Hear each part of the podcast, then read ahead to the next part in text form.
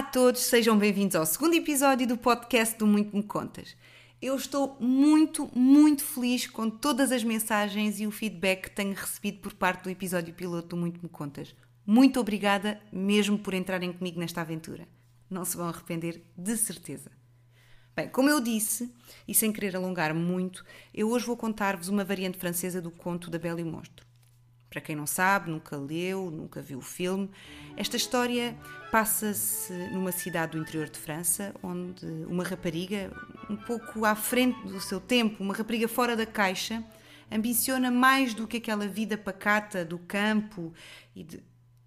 Bom, lá estava eu lançada a divagar. Resumindo, muito resumidinho, esta é a história de uma jovem, linda rapariga que se oferece para ficar refém de um monstro em troca da liberdade do seu pai. A princípio, a relação é conturbada, porém, com o tempo, ambos começam a conhecer-se melhor e acabam por se apaixonar. Este monstro não era nem mais nem menos do que o príncipe. O príncipe que todos conheciam como vaidoso e malcriado, que por azar um dia maltrataram uma senhora. Esta senhora não era apenas uma simples senhora, era uma bruxa, e disse-lhe: Toma esta rosa. Faz com que se apaixonem por ti de verdade, pela tua essência, até que a última pétala desta rosa caia. Felizmente, isso aconteceu e viveram felizes para sempre. Agora vamos ao que interessa: a variante francesa deste conto. Curiosos? Vamos a isso. Muito me contam. Bela e o monstro. Era uma vez um rei e uma rainha que tinham um filho monstro. Um dia, Passeando-se no jardim, ele encontra a mãe e diz-lhe: Quero casar-me. Então a mãe responde-lhe: Mas meu filho, que mulher crês tu que casará contigo? Se dentro de oito dias não estiver casado, como-te.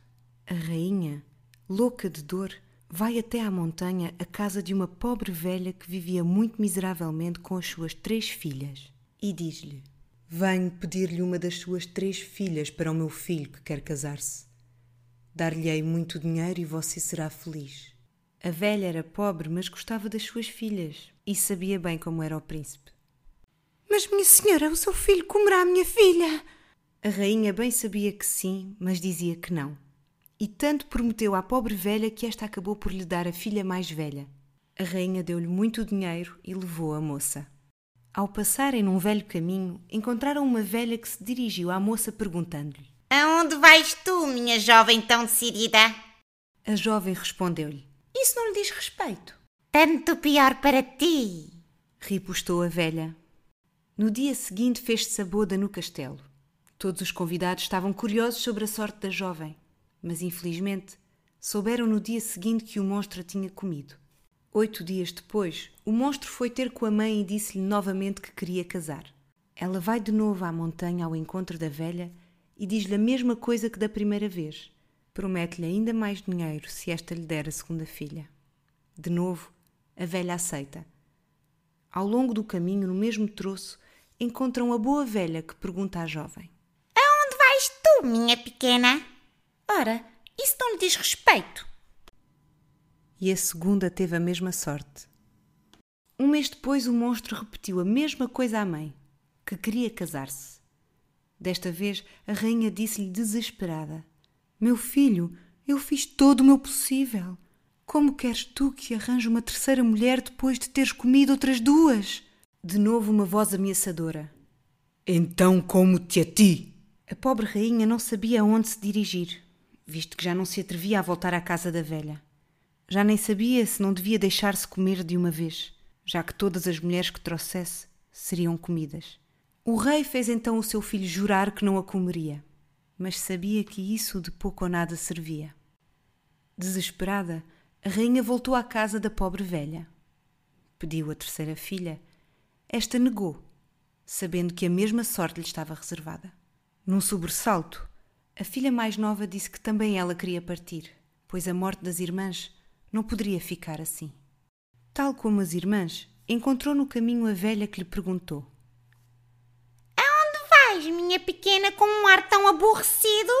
A jovem respondeu-lhe: Minha pobre velha, vou seguir o destino das minhas irmãs. E contou-lhe toda a história.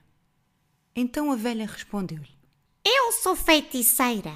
E se as tuas irmãs tivessem sido tão simpáticas comigo como tu, não estariam onde estão agora. Irás fazer o que te digo. Manda comprar três vestidos para o dia do casamento: um branco, outro violeta e outro azul. O monstro dir-te-á que te dispas, mas diz-lhe que se dispa primeiro. O dia da boda chegou e foi bem triste.